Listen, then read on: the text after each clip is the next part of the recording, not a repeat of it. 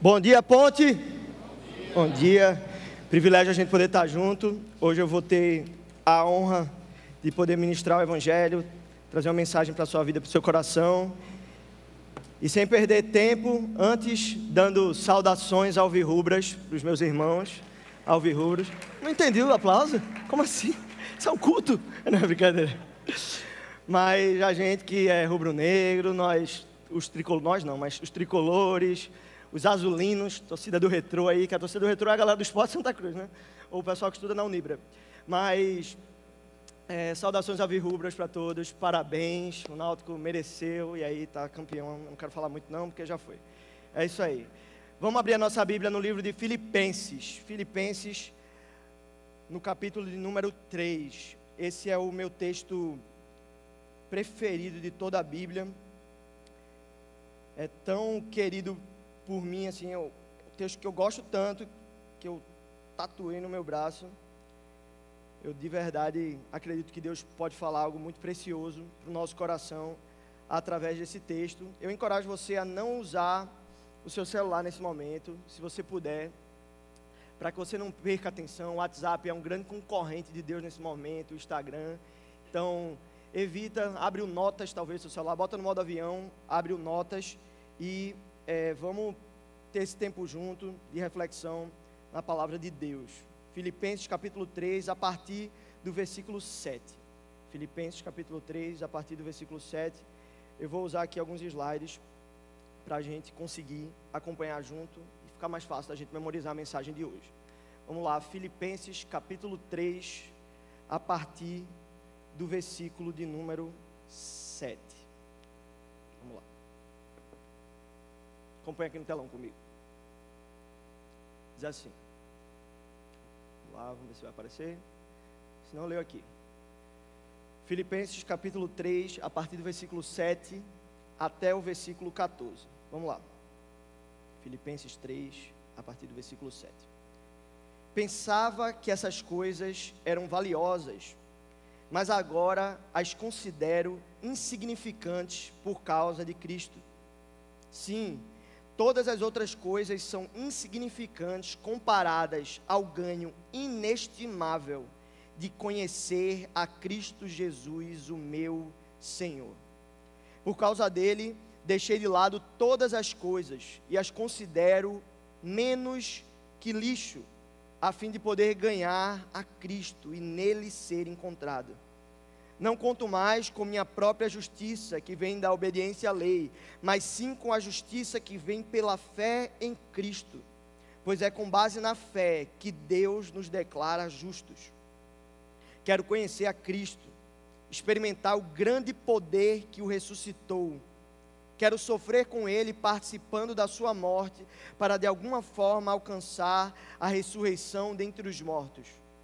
Não estou dizendo que eu já obtive tudo isso ou que eu já alcancei a perfeição, mas eu prossigo a fim de conquistar essa perfeição para a qual Cristo Jesus me conquistou.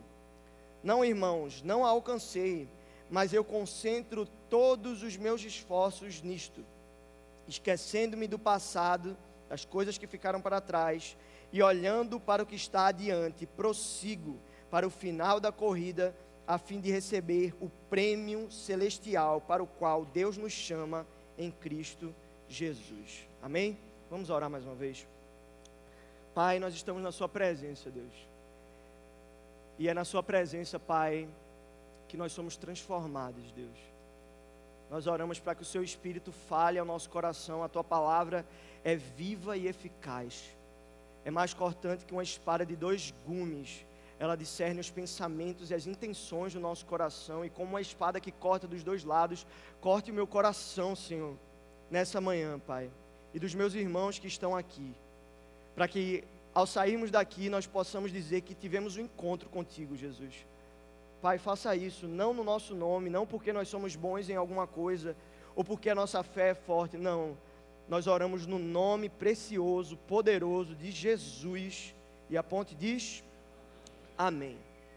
O tema da mensagem de hoje é graça que transforma. Nós fomos em algum momento da nossa vida alcançados por essa graça transformadora de Jesus e ela mudou quem somos. E é sobre isso um pouco que a gente vai falar hoje. Eu vou dividir a mensagem de hoje em três pontos. Deixa eu ligar aqui. Isso. O primeiro ponto é quem nós éramos. O segundo ponto, o que Deus fez por nós. E o terceiro ponto, como então viveremos sabendo de quem éramos e do que Deus fez por nós. Esses três pontos que a gente vai trabalhar hoje. O primeiro ponto é quem nós éramos. Quem nós éramos. A Bíblia vai contar que a história do homem ela começa lá no Éden. O ser humano ele é criado à imagem e semelhança de Deus. E o que isso quer dizer? É que nós temos semelhanças de Deus. Nós podemos pensar, escolher, nós temos caráter, nós temos personalidade, nós conseguimos amar, nós conseguimos odiar, nós temos desprezo, nós temos alegria, satisfação. São atributos que Deus também possui. Nós, da mesma forma, nós temos e fomos criados à sua imagem. Nós fomos criados para refletir a natureza do nosso Criador, o caráter do nosso Criador. Deus nos criou para nos relacionarmos com Ele. No Éden, Ele fez isso acontecer, propriamente dito, de fato. Mas quando o homem peca, acontece uma ruptura do relacionamento de Deus com o homem. A nossa relação com Deus é quebrada. Isso não impacta apenas a nossa salvação, mas impacta todas as áreas da, da vida, da existência no aspecto pessoal, no aspecto relacional, no aspecto ecológico, a forma como a gente lida com a criação de Deus, todas as áreas da nossa vida foram impactadas pelo pecado, pela queda. A nossa natureza agora passou a detestar Deus. Ao invés de nós sermos naturalmente atraídos para Deus, nós somos naturalmente repulsos de Deus. Nós preferimos viver distantes dele. Nós não somos atraídos mais por, pela sua vontade, por aquilo que procede do coração de Deus. Em algum momento você talvez já deva ter ouvido isso. Confie no seu coração, confie na sua intuição, nos seus sentimentos. Mas é exatamente essa a ideia da serpente. Vai lá, faz. Não ouve Deus, não. Não, o que Deus te falou não, não, é, não é o mais importante, não é digno de confiança. Escuta o teu coração. Escuta a tua intuição, escuta o que você está sentindo agora, prova o que é que tem de errado. E foi nesse exato momento que Adão e Eva começaram a cair, daí por diante toda a criação tem que conviver com a natureza do nosso pecado. Nós não somos bons, nós não somos. O pecado é algo inerente ao ser humano e agora as nossas tendências, ao invés de nos arrastar para próximos de Deus, ela nos arrasta para longe dele. Veja o que a Bíblia diz em Romanos, no capítulo 3, do versículo 10 até o 18.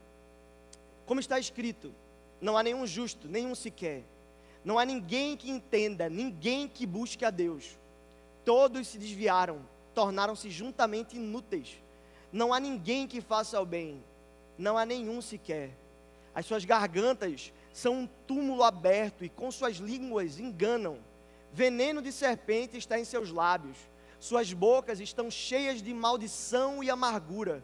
Seus pés são ágeis para derramar sangue. Ruína e desgraça marcam os seus caminhos e não conhecem o caminho da paz. Aos seus olhos é inútil temer a Deus. É isso que a Bíblia fala a nosso respeito.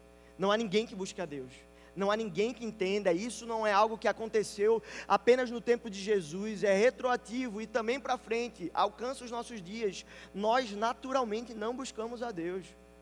Nós naturalmente estamos mais propensos àquilo que vai nos afastar dele do que aquilo que vai nos aproximar dele. Veja o que está escrito em Isaías capítulo 53, versículo 6 todos nós, tal qual ovelhas, nos desviamos, cada um de nós se voltou para o seu próprio caminho. Confie no seu coração, siga o seu próprio sentimento. O que tiver na tua intuição, segue isso, vai.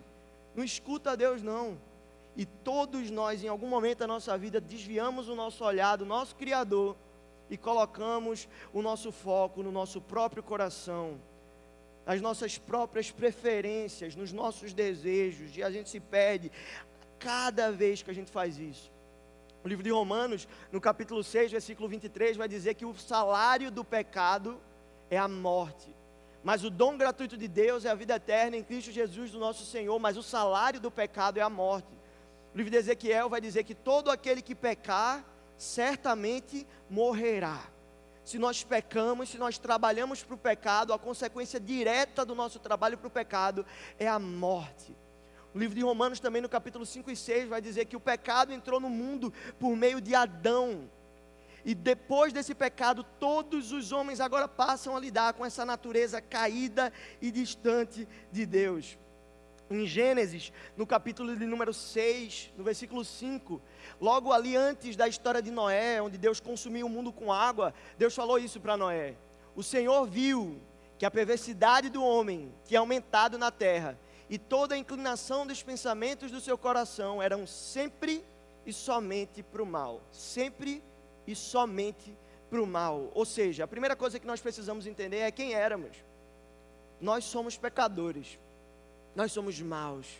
A Bíblia vai dizer que nós, sendo maus, sabemos dar coisas boas para os nossos filhos. Nós somos maus. O próprio Jesus, quando foi dito que ele era bom, ele falou: Olha, não, só existe um que é bom. Lógico que ele era bom, mas ele, ele queria comunicar para a gente: nós não somos, não somos bons, não buscamos a Deus, até mesmo a nossa busca por Deus às vezes é manchada por nossas intenções egoístas e egocêntricas. Essa é a grande verdade. Se a gente não tiver a percepção exata daquilo que a gente é, a gente não vai ter a compreensão exata do que Cristo fez por nós. Do quão precioso é o perdão e a graça, o amor revelado na pessoa de Jesus. Se a gente acha que a gente é bonzinho, então o sacrifício de Jesus não foi tão valioso para a gente. Lembra do encontro de Jesus com Simeão? Quando ele fala assim para Simeão: Olha, quem pouco foi perdoado, pouco ama, mas quem muito foi perdoado, muito ama. Se a gente tem um conceito de que a gente tem pouco pecado, significa que a gente vai ser pouco perdoado. Então a, gente, a nossa resposta não vai ser tão grande como deveria. Mas se a gente tem muito pecado, se a gente reconhece na verdade o tamanho da nossa perversidade, a gente se considera então muitíssimo perdoado e dá mais valor à graça de Deus. Deus, ao invés de ser algo que é um acessório que eu posso colocar na minha vida e tirar, um estilo de vida que eu posso adotar e tirar, Deus se torna a minha única, exclusiva esperança. Porque fora dele não há vida verdadeira. Qualquer outra proposta é mentira. Então o pecado é um problema, ele nos afasta de Deus, ele nos afasta dos propósitos de Deus, desse Deus que desde o início tem a intenção de se relacionar com a humanidade, criada à sua imagem. Mas o pecado vem, atrapalha esse processo, quebra a relação com Deus. Uma relação quebrada não por decisão de Deus, mas por decisão nossa. Nós descumprimos a nossa parte no acordo. Mas o grande problema é que jamais conseguiríamos resolver essa situação, baseado nos nossos próprios esforços. Por mais que a gente desempenhasse uma vida santa, por mais que a gente se esforçasse para ser o mais correto, puro, íntegro possível, não conseguiríamos resolver essa situação, porque o pecado ainda está em nós. E todo aquele que pecar certamente morrerá. O salário do pecado é a morte, não tem como fugir disso. Somos muito mais atraídos por aquilo que nos afasta de Deus do que para aquilo que nos atrai para mais próximo dele, aquilo que Deus aprova, aquilo que Deus aplaude. Eu já falei isso aqui na ponte em outro momento, mas eu queria ilustrar novamente essa situação. Quando você olha para isso aqui, você não se sente atraído por isso. Pelo menos eu não me sinto. Eu vendo brócolis batido com couve. Nossa, que vontade! Não, pelo menos, talvez você já tenha mudado a sua mentalidade, olhe para isso e diga: Nossa, que gostoso! Mas eu não acho. Pelo menos a minha mente não foi transformada ainda pelo, pelos nutricionistas. Então, eu olho para isso aí, eu não, eu não me sinto tão atraído por isso. Naturalmente. Mas eu sei que isso me faz bem. É saudável eu sei que vai fazer bem para o meu corpo, para a minha saúde, mas quando eu olho para isso aqui, meu irmão, vocês não estão vendo uma Coca-Cola PET, é uma Coca de vidro. Você sabe, você que gosta de Coca-Cola sabe que essa é a melhor Coca-Cola que existe. O gás é diferente, tem alguma coisa. Parece que colocaram alguma droga, não, brincadeira, mas colocaram alguma coisa dentro. É bom demais isso aqui. Mas a gente sabe o quanto isso aqui faz mal. Isso aqui destrói o nosso corpo. Minha mãe sempre me disse: Isso aí é um veneno, para de tomar Coca-Cola. Mas é, a gente não resiste. Quando a gente come um hambúrguer, já viu? Vou comer um hambúrguer com detox. Não, não faz sentido nenhum. Não faz sentido nenhum. Você come um hambúrguer com uma Coca-Cola gelada. Isso aqui não é um pecado, lógico. Não é pecado. Cuide da sua saúde em nome de Jesus. Amém? Para a gente ter vida longa. Mas a gente pode aplicar esse conceito para a nossa vida. A gente é atraído por aquilo que faz mal para a gente, porque é mais gostoso, é melhor. Ele dá mais prazer. Um, um detox talvez você tenha que se acostumar, mas uma Coca-Cola dá um prazer, o açúcar carboidrato é algo que a gente ama.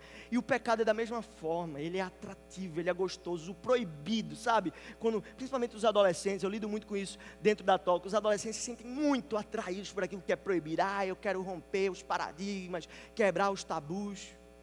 Mas às vezes a gente olha para o adolescente, poxa, ele realmente eles agem assim, mas a gente se comporta da mesma forma, muitas vezes.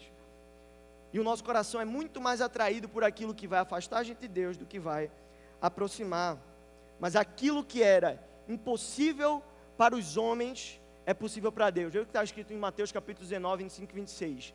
Neste caso, quem pode ser salvo? Jesus olhou para eles e respondeu: Para o homem é impossível, mas para Deus todas as coisas são possíveis. Então é necessário que Deus intervenha em nosso favor, porque nós jamais conseguiríamos. E aí a gente entra no segundo ponto, que é o que Deus fez por nós. Nós sabemos o que nós fizemos, quem nós éramos. O pecado que nós cometemos foi contrário, ofendeu o nosso Criador e não tem como ter relação com Ele enquanto nós estivermos com pecado. Mas aí Deus vem e intervém. Nessa história de caos entra um todavia, um entretanto, um porém, uma quebra, uma intervenção de Deus na história. Em meio aos nossos inúmeros pecados e limitações, Deus fez algo. Vê o que está escrito em Romanos capítulo 5, 6 e 8. De fato, no devido tempo, quando ainda éramos fracos, Cristo morreu pelos ímpios. Dificilmente haverá alguém que morra por um justo. Pelo homem bom, talvez alguém tenha coragem de morrer. Mas Deus demonstra o seu amor por nós. Cristo morreu em nosso favor quando nós ainda éramos pecadores. Cristo morreu por nós a despeito de nossa situação. Nós não merecíamos, o que nós merecíamos era condenação e juízo, mas Deus intervém na história ao nosso favor de forma graciosa e intencional. Não foi o, o diabo que, que matou Jesus, não foram os judeus que mataram Jesus, nem mesmo os romanos mataram Jesus. Quem matou Jesus foi o próprio Deus, o próprio Jesus, a sua própria entrega, ele se deu. Ele escolheu fazer isso de forma intencional, de forma graciosa, porque nós não merecíamos. Ele se entrega, o justo pelos injustos. Vê o que a Bíblia fala em Isaías 53, capítulo 5. Ele foi transpassado por causa das nossas transgressões. Ele foi esmagado por causa das nossas iniquidades. O castigo que nos trouxe a paz estava sobre ele, e pelas suas feridas fomos curados o nosso Jesus foi transpassado, ele foi agredido por conta do nosso pecado. Era a única forma de nos reconciliar com Deus, era o próprio Deus tomando atitude e fazendo o que nós jamais conseguiríamos fazer com a força do nosso braço. Então ele vem e muda a nossa história para sempre. Ele nos salva de forma graciosa e poderosa. João capítulo 1, no versículo 12, vai dizer que, contudo, aos que o receberam, aos que creram em seu nome, deu-lhes o direito de se tornarem filhos de Deus, os que creram, nós estamos aqui, nós cremos, nós temos o direito dado por, dado por Jesus, otorgado por, pelo seu sacrifício naquela cruz, nós somos os filhos de Deus. Romanos capítulo 10, versículo 9 a 11 vai dizer: se você confessar com a sua boca que Jesus é Senhor e crer em seu coração que Deus o ressuscitou dos mortos, será salvo. Pois com o coração se crê para a justiça e com a boca se confessa para a salvação. Como diz a Escritura, todo o que nele confia jamais será envergonhado. Então, se em algum momento você disse, eu creio, como um reflexo daquilo que estava acontecendo dentro do seu coração, você é salvo. Se você confia nessa palavra, você não vai ser envergonhado.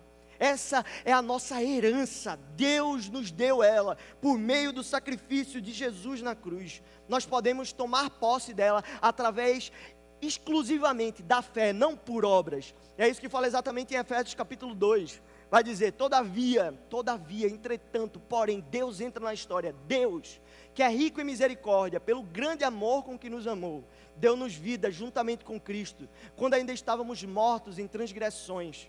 Pela graça vocês são salvos, pois vocês são salvos pela graça, por meio da fé. Isso não vem de vocês, é dom de Deus, não por obras para que ninguém se glorie. Mas agora, em Cristo Jesus, vocês que antes estavam longe, perceba, vocês ainda eram pecadores, vocês que antes estavam longe, foram aproximados mediante o sangue de Cristo pois Ele é a nossa paz, o qual de ambos fez um e destruiu a barreira, o muro de inimizade. Portanto, vocês já não são mais estrangeiros nem forasteiros, mas co-cidadãos dos santos e membros da família de Deus, edificados sobre o fundamento dos apóstolos e dos profetas, tendo Jesus Cristo como pedra angular, no qual todo edifício é ajustado e cresce para se tornar-se um santuário no Senhor Nele vocês também estão sendo juntamente edificados para se tornarem morada de Deus pelo seu Espírito. Que texto maravilhoso, né? A gente precisa ler mais a Bíblia, né? Quando eu leio um texto desse, alguns versículos são o quê? 18 versículos, nosso coração se enche, nossa, queima o nosso coração escutar algo como isso. Todavia, Deus, que é rico em amor, nos amou, interviu na nossa história quando nós ainda éramos pecadores, quando ainda nós vivíamos nos nossos delitos e pecados, ainda, ainda, Deus nos salvou. Deus ele fez algo que nós jamais poderíamos fazer. Assim como a morte entrou no mundo por meio de Adão, a morte foi eliminada de uma vez por todas, ela foi vencida pela pessoa de Jesus na cruz. E nós somos agraciados por essa dádiva incomparável, onde abundou o pecado, superabundou a graça. Deus nos redimiu, nós somos pecadores, mas não pecadores na prática deliberada do pecado, agora nós somos pecadores redimidos da culpa. Jesus morreu por nós, ressuscitou ao terceiro dia e vive para todo sempre. E se a gente crê nisso, a gente é salvo. Mas aí entra o terceiro ponto, que é como então viveremos, sabendo disso tudo.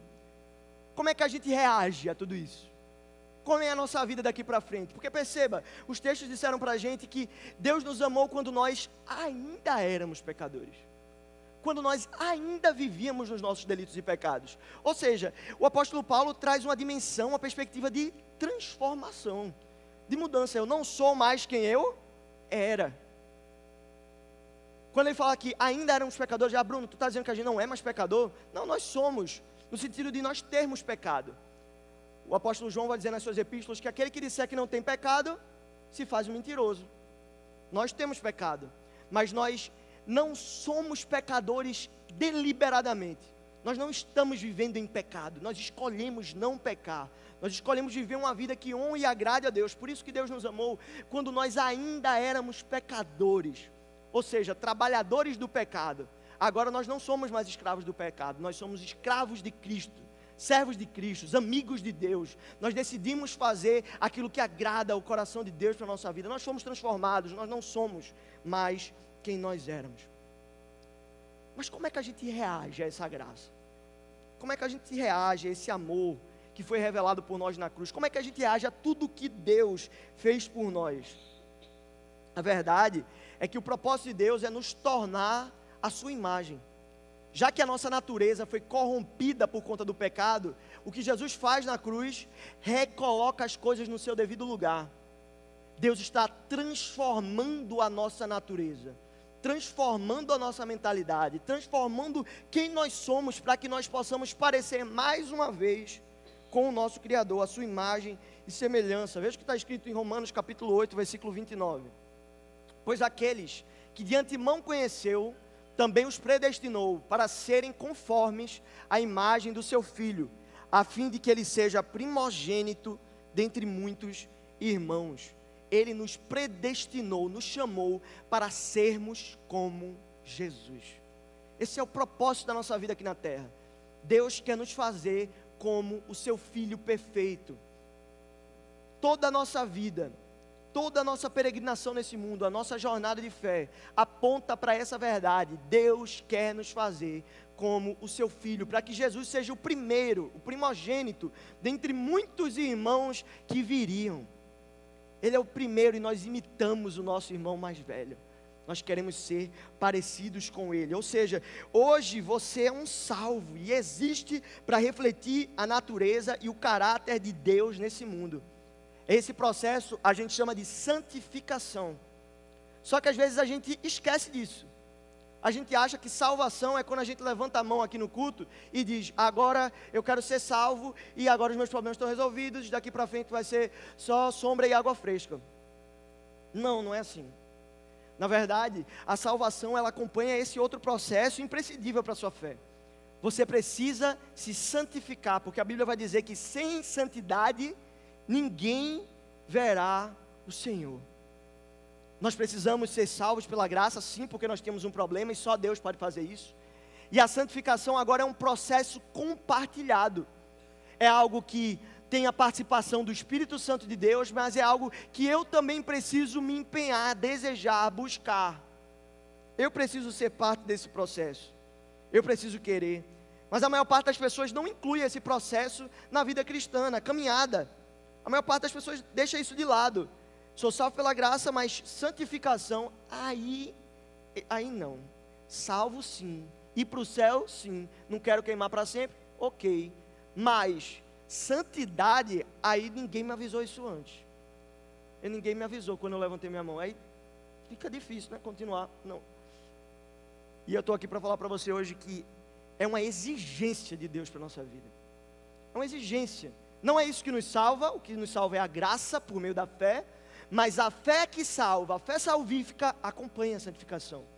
Não tem como fugir disso. E olha, Deus te ama aqui e agora, do jeito que você está, mas ao te salvar, Ele tem um compromisso pessoal, do coração de Deus, intencional, de te transformar, para que a sua jornada seja um caminho de transformação, porque a graça transforma, e o apóstolo Paulo chama isso de corrida. Veja o que Hebreus capítulo 12, versículo 1 e 2 vai dizer para a gente. Portanto, nós, também nós, uma vez que estamos rodeados por uma tão grande nuvem de testemunhas, livremos-nos de tudo que nos atrapalha e do pecado que nos envolve, e corramos com perseverança a corrida que nos é, que nos é proposta, tendo os olhos fitos em Jesus, Autor e Consumador da nossa fé. Ele pela alegria que fora proposta, suportou a cruz. Vejam, e corramos com perseverança a corrida. Essa é a ilustração que o apóstolo Paulo fala. A nossa jornada, a nossa caminhada de fé aqui é uma corrida. Pense numa maratona. Uma maratona não é fácil, é difícil. Você tem que treinar bastante e você tem que ter uma resistência muito grande, você tem que perseverar até o fim. No final, a gente, quando a gente vê cena de maratona, né, o cara já chega meio cambaleando, já cai no final. Meu Deus, eita, não aguentava mais. A nossa caminhada de fé é algo parecido com uma maratona. Mas perceba, o apóstolo Paulo vai dizer que os olhos estão fitos em Jesus, porque Ele é quem nos dá a fé e quem torna essa fé prática, o consumador da nossa fé. Essa corrida, ela tem os olhos em Jesus. Jesus está lá no destino, é para onde eu estou indo. Eu estou correndo para lá, eu estou olhando para Ele. E à medida que eu corro essa corrida, eu começo a me parecer com esse Jesus. Ele é o alvo, Ele é para onde eu estou indo. A gente leu no início, em Filipenses capítulo 3, vai dizer que o prêmio da soberana vocação em Cristo Jesus, no final da corrida, corramos a corrida, e no final a gente vai receber o prêmio. Qual é esse prêmio? O prêmio é encontrar Jesus parecidos com Ele. Parecidos com Ele. Então, Ele tornará o nosso corpo mortal como Ele é. Um corpo glorificado, sem pecado. Olha, meu irmão, quando Jesus morre na cruz, Ele elimina a culpa do pecado. Não existe mais culpa sobre nós. Ele tomou. Mas hoje nós temos que conviver com o poder e com a influência do pecado sobre nós. É verdade. Mas vai chegar um dia que o nosso Jesus voltará, nos levará para um lugar onde nós não teremos nem que lidar com a presença do pecado. Nós não seremos mais tentados. Já pensou que alegria, que prazer inestimável, a gente não vai ser mais tentado. A nossa natureza será arrancada de nós e nós seremos exatamente como Jesus. Mas a nossa jornada de fé aqui é um caminho para se parecer com Ele, para mostrar que realmente essa salvação aconteceu aqui dentro, que não é algo que a gente simplesmente confessa com a boca, mas que a gente crê com o coração. Esse é o prêmio da nossa fé. Sermos transformados por essa graça poderosa, para que a gente possa, como Jesus fazia, glorificar a Deus em tudo. Mas aí você pensa, ah, Bruno, então é sobre ser perfeito. Não, não é sobre ser perfeito. Deus deseja transformar a sua vida por completo? Sim, Ele deseja. Não algumas coisas, não alguns hábitos, não só apenas algumas áreas da sua vida. Deus deseja nos mudar por completo. Ele deseja mudar o nosso interior. Ele não arranca a nossa natureza de nós enquanto nós vivemos aqui na, nessa terra. Um dia fará isso, mas enquanto nós vivemos aqui, nós teremos que lidar com a nossa natureza. Mas Ele nos, não nos deixa sozinhos. Ele nos dá o seu espírito, seu espírito habita em nós. A gente diz, a carne é fraca, para dar desculpa para o nosso pecado, né? Ah, a carne é fraca, mas o espírito está pronto. O espírito é forte, ele vive em nós, ele nos fortalece. Então não é sobre ser perfeito, é sobre ser uma resposta ao que Deus fez por nós naquela cruz, porque ao nos salvar, o Espírito Santo passa a habitar dentro de nós, nós não somos mais quem nós éramos. Nós nascemos de novo, como Jesus fala com Nicodemos. Ninguém pode entrar no reino de Deus se não nascer de novo. Não sou mais eu quem vivo. Vê o que está escrito em Gálatas capítulo 2, versículo 20. Fui crucificado com Cristo. Eu morri. Assim já não sou mais eu quem vive, mas Cristo vive em mim. A vida que agora vivo no corpo, vivo-a pela fé no Filho de Deus, que me amou e se entregou por mim. Agora eu não vivo mais nas dimensões das minhas compreensões e dos meus desejos. Agora eu vivo pela fé. Eu vivo com a ótica de Deus, com o jeito de Deus ver as coisas. O meu coração pulsa pela palavra de Deus e pela vontade de Deus. Significa que eu sou perfeito? Não, não significa que eu sou perfeito. Mas o Espírito vive em você. E a pergunta que a gente precisa se fazer hoje é: o que é que mudou na nossa vida desde que Cristo entrou nela? O que é que mudou em nós? Será que esse novo eu que você diz ter depois que você fez a sua escolha por Cristo revela a natureza do seu Criador? Mais uma vez, não é sobre ser perfeito, definitivamente não é. Filipenses capítulo 3, como a gente leu no início, vai dizer que o apóstolo Paulo vai dizer no versículo 12: Olha, não estou dizendo que eu alcancei perfeição. Paulo está dizendo: Eu não sou especial, eu não sou diferente de vocês, eu não sou o apóstolo Paulo. Uh, não, não sou, não é isso. Eu não sou um crente diferenciado, eu sou como vocês. Mas olha, eu tenho um desejo. Sabe qual é o meu desejo? O desejo de um prisioneiro preso num calabouço com a corrente acorrentada nos, nas suas pernas. O desejo de um prisioneiro é: quero conhecer a Cristo. Eu quero conhecer o poder da sua ressurreição, o poder que tirou Jesus dos mortos e o trouxe para a vida. Eu quero esse poder em mim, tirando morte, tirando pecado, tirando maldade, tirando inveja, tirando dissensão, tirando egocentrismo e me fazendo ter vida de verdade. Eu quero experimentar esse poder. Mas eu também quero participar dos seus sofrimentos. Parece meio ilógico. Como assim poder e participar do sofrimento? Mas esse era o desejo de um prisioneiro. Mas ele fala: não achem que por eu estar escolhendo isso e por eu dizer que todas as outras coisas para mim perderam valor, porque Cristo é muito mais valioso. Comparado com Cristo, todas as coisas que eu acho valiosas e valorosas e que me atraem, elas perdem seu valor, porque Cristo é muito melhor. Ele é muito mais maravilhoso, ele me atrai muito mais, portanto eu o desejo de forma ainda mais intensa. Mas ele diz: olha, esse meu desejo não é uma característica de um cristão diferenciado, de alguém que é, tá, tá para além, que é um, um, um crente super saiyajin. Não, não tem nada a ver com isso. Ele vai dizer no versículo 12: Não é que eu obtive a perfeição, eu não alcancei, mas é que eu prossigo. É que eu faço uma coisa, eu deixo para trás o que ficou para trás e eu prossigo.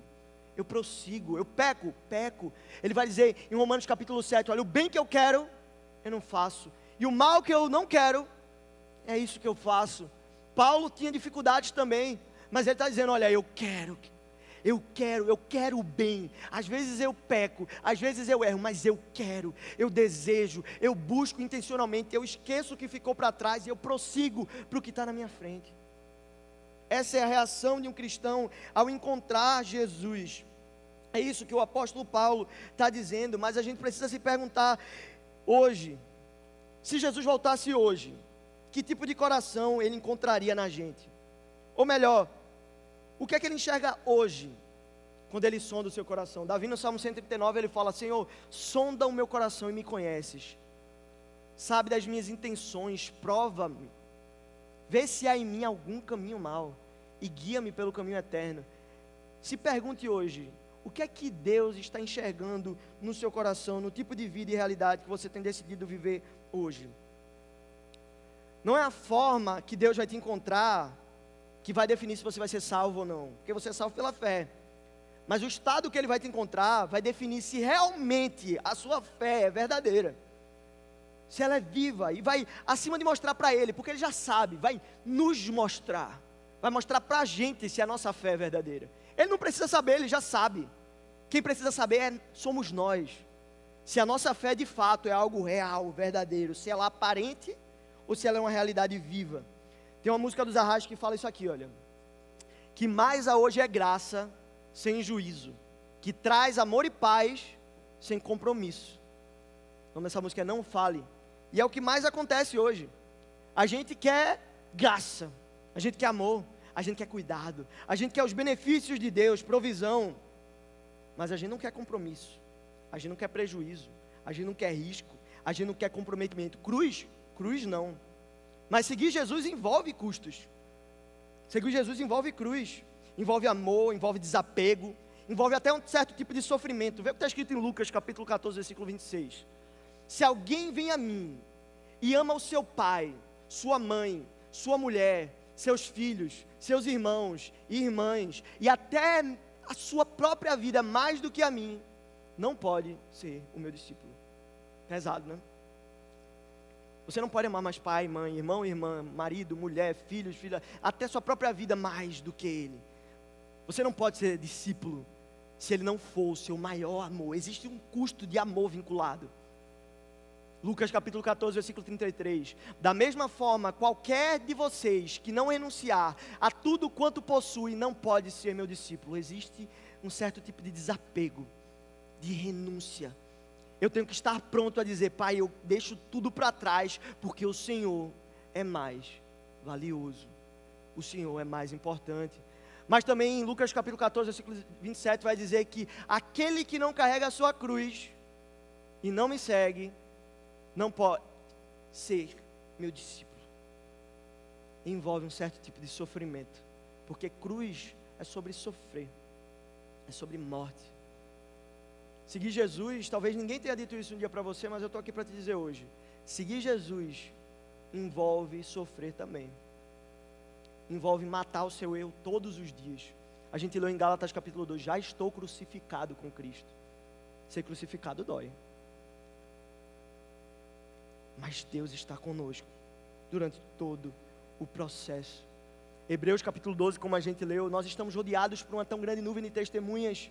Então corramos com perseverança a corrida que nos é proposta, tendo os olhos fitos em Jesus, autor e consumador da nossa fé. Da nossa fé. Ele, pela alegria que estava proposta, suportou a cruz. Então qual é a estratégia para nós suportarmos os custos da vida com Deus? olharmos para a alegria proposta. Existe uma alegria preparada para aqueles que creem.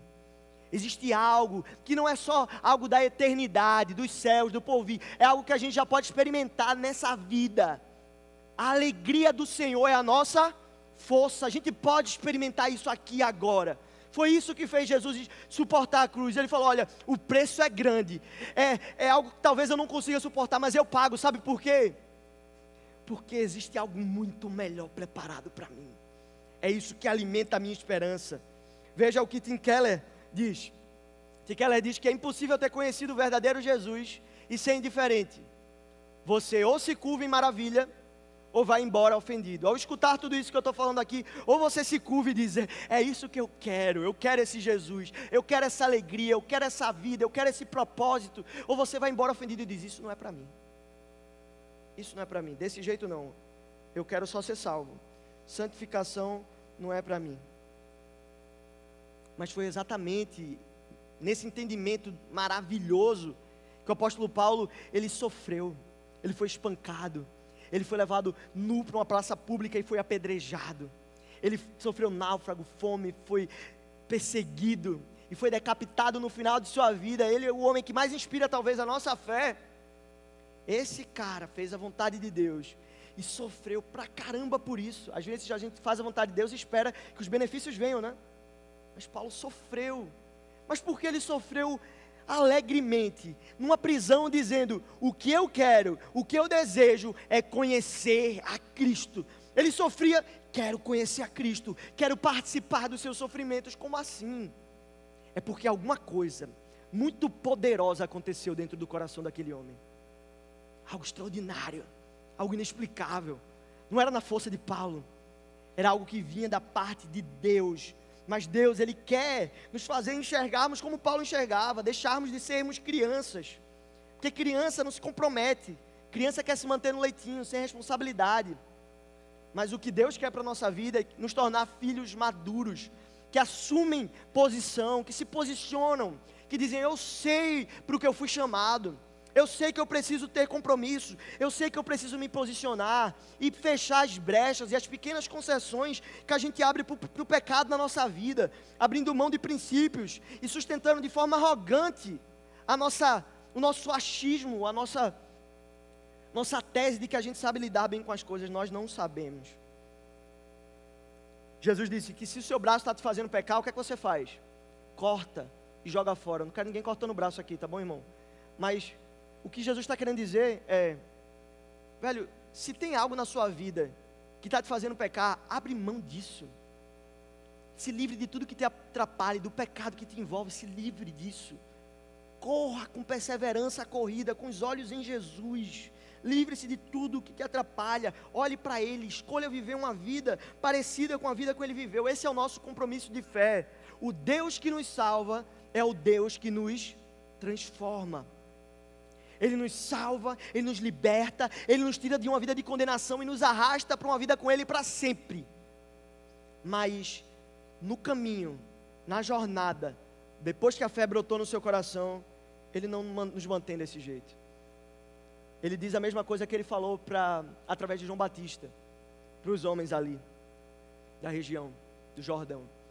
Ele diz assim: produzam frutos dignos de arrependimento se arrependam dos vossos pecados, porque os frutos são externos, eles revelam algo que está acontecendo internamente.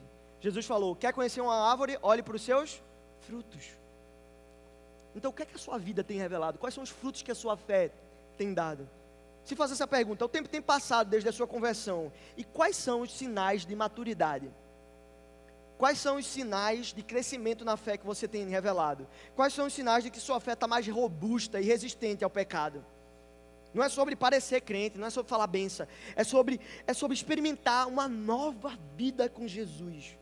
Entenda, não tem nada que você pode fazer para acrescentar a graça de Deus, para fazer Ele te amar mais. Ele nos ama exatamente como nos encontra e vai nos amar até o último dia, da mesma forma, porque o seu amor é perfeito. Não tem como se achegar diante de Deus numa condição melhor, porque nós somos sim indignos e maus, mas saber disso deveria nos arrastar para ficar de joelhos e orar como Paulo orou. Eu quero conhecer a Cristo, ainda que isso me bate, ainda que isso me traga prejuízos, ainda que me pendurem numa cruz. Essa é a minha escolha, essa é a minha decisão, porque comparado com Cristo, todas as outras coisas perdem o seu valor e Jesus é tudo o que eu tenho. Mas aí talvez você diga, ah, Bruno, mas eu pequei muito. Eu estou distante. Eu estava tentando melhorar, mas realmente eu sou um hipócrita. Depois de ouvir tudo que você falou, eu vou sair da igreja porque eu não aguento mais. Eu sou um hipócrita, eu não quero conviver aqui pecando. Cara, é exatamente isso. Nós todos somos hipócritas. Nós dizemos que amamos a Deus e na primeira oportunidade nós caímos. Os nossos pensamentos são maus, os meus pensamentos são maus. Deus me conhece. Deus sabe das nossas limitações, a gente não tem como esconder nada de Deus, Deus conhece quem somos. Mas quando Apocalipse, no capítulo 2, na igreja de Éfeso, a Bíblia vai dizer que aquela igreja, ela estava salva, empenhada na igreja, vestindo colete, somos a ponte, cantando, abraçando os projetos da comunidade de fé, mas Deus diz, diz assim: Eu tenho algo contra vocês, eu tenho uma coisa contra vocês, e não foi, faça uma reunião de avivamento, faça uma conferência, faça um alicerce debate, faça um novo curso, faça isso, ajude num projeto, não foi isso que Deus falou para aquela igreja, Ele falou isso aqui, olha, Apocalipse 2, Contra você, porém, eu tenho isto: você abandonou o seu primeiro amor. Lembre-se de onde caiu. E se arrependa. Não vai fazer um culto, não. Não vá para uma conferência achando que isso vai resolver seu problema. Não vai fazer o curso dos sete passos de como alcançar a fé verdadeira. Não. Se arrependa. Se ponha de joelhos e diga: Eu preciso. Distante de ti, Senhor, não posso viver. Eu preciso do Senhor. Eu não consigo viver sem isso. Precisamos nos arrepender. Precisamos dizer: Deus, já que o Senhor vive aqui dentro, muda as coisas de lugar. Transforma quem eu sou, transforma os meus desejos, as minhas preferências, minhas percepções do mundo e da realidade. Me muda, Senhor. Ah, Bruno, mas tu me conhece, eu sou pecador. Cara, esquece isso. O apóstolo Paulo está dizendo aqui, olha, preste atenção. Versículo 13. Não, irmãos, eu não alcancei a perfeição, mas eu me concentro Todos os meus esforços estão nisto, esquecendo-me do passado e olhando para o que está adiante, eu prossigo para o final da corrida, a fim de alcançar o prêmio, porque foi para isso que eu fui chamado. Eu fui chamado para me parecer com meu Jesus, para ser como Ele, para desfrutar da Sua companhia todos os dias da minha vida. Não se trata de perfeição, gente. Não se trata de ser o melhor crente. Se trata de pequei, velho, Deus te levanta e você deixa o pecado para trás e diz: Eu vou para frente. Deus tem algo melhor para mim. Deus tem que me mudar, eu me arrependo, e a nossa vida tem que ser de arrependimento em arrependimento crescente, de forma madura, robusta, mais resistente ao pecado, de forma natural, mas intencional. Eu quero, eu busco, eu desejo. Filipenses capítulo 2, versículo 12 e 13, o apóstolo Paulo vai dizer: Ponham em ação a salvação de vocês Vão, corram atrás com temor e tremor. Mas lembrem, não se esqueçam: sou eu que opero em vocês, tanto querer como realizar. Você acha que é você, mas sou eu em você. Sou eu movendo o seu coração, santificando você. Você me deseja e eu te santifico, eu te mudo. Mas o desejar já é obra minha. Sou eu em você, eu estou fazendo algo. Deus mora em mim, não sou mais eu quem vivo. Eu sou salvo pela graça. Cristo vive em mim. E eu concluo com uma frase de um pastor batista que viveu o que pregava. Viveu, mas era um pecador. Traiu sua mulher. E embora tenha feito muitas coisas, também fez muitas coisas erradas. Mas ele escreveu algo que fica como lição para a nossa vida. Ele disse assim: Eu não sou quem eu gostaria de ser. Eu não sou quem eu poderia ser. Ainda eu não sou quem eu deveria ser. Nós não somos quem gostaríamos de ser, quem nós poderíamos ser, nem, nem quem nós deveríamos ser. Mas, todavia, entretanto, mas graças a Deus, eu não sou mais quem eu era. Eu não sou o que eu gostaria de ser. Eu não sou o que eu deveria ser. Mas graças a Deus, eu estou deixando para trás o que fica para trás. Eu estou prosseguindo. Não sou mais quem eu era. Cristo vive em mim. Ele está mudando as coisas de lugar. Se a sua oração é essa também, de dizer: Senhor, me arrependo. Eu quero deixar tudo para trás. E quero que o Senhor mude as coisas dentro de mim. Se essa é a sua oração, eu queria convidar você a ficar de pé no seu lugar.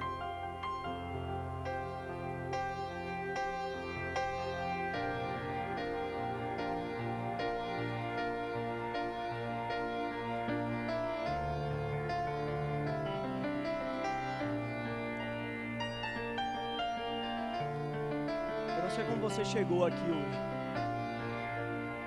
Você sabe e Deus sabe. Eu queria dizer para você aqui nesse lugar, você que tem um ano de igreja, essa palavra foi mais direcionada para quem já é crente. para quem já segue Jesus, para quem caminha com Jesus, mas também para você que não é, que ainda não tem um compromisso com Jesus.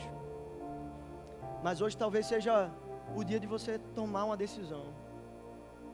Dizer, Jesus, essa vida aí que o Senhor prometeu, embora difícil, embora custosa, é algo que eu desejo.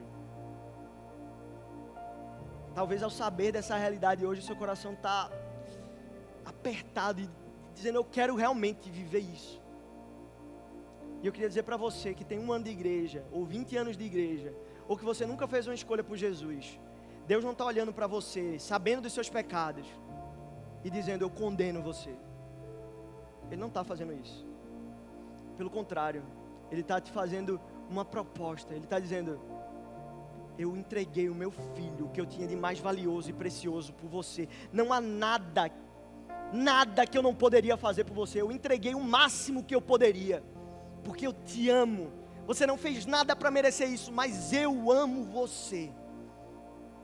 Deus hoje está soprando o seu vento de vida, o mesmo sopro que ele soprou em Adão para dar vida para Adão no início.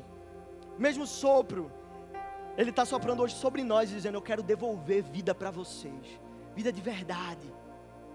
Não importa se você tem muito tempo de igreja ou pouquíssimo, ou nunca foi na igreja, mas hoje é dia da gente fazer uma escolha por Jesus a gente dizer, pai, eu quero me posicionar, cansei, cansei de viver uma aparência, cansei de viver religião, eu quero viver uma vida real com o Senhor. Eu quero viver uma vida real contigo, Jesus. Então eu queria encorajar você a fechar os seus olhos e a curvar a sua cabeça. Eu queria fazer oração com um desses grupos de pessoas. Talvez você seja alguém que caminha com Jesus já há algum tempo, você anda com Jesus, você é um, uma pessoa de fé, você se converteu, mas no meio do caminho você perdeu o primeiro amor. Seu coração esfriou, você está distante. E hoje você sabe que precisa se arrepender e voltar para o caminho. Mas talvez você nunca fez uma escolha por Jesus, mas hoje você sabe, é, é impossível resistir. Você precisa se entregar, você precisa dizer: é isso, eu preciso disso para minha vida. Não importa se você está com colete agora. Não é sobre o que as pessoas vão pensar, é sobre o que Deus pensa sobre você. Todos de olhos fechados. Se hoje você deseja no seu coração fazer uma escolha por Jesus e dizer: Eu quero, eu quero viver isso. Não importa se tem pouco ou muito tempo de igreja, de olhos fechados. Eu queria só que você levantasse a sua mão até eu te enxergar e você pode abaixar se você quer fazer essa escolha hoje por Jesus. Deus te abençoe.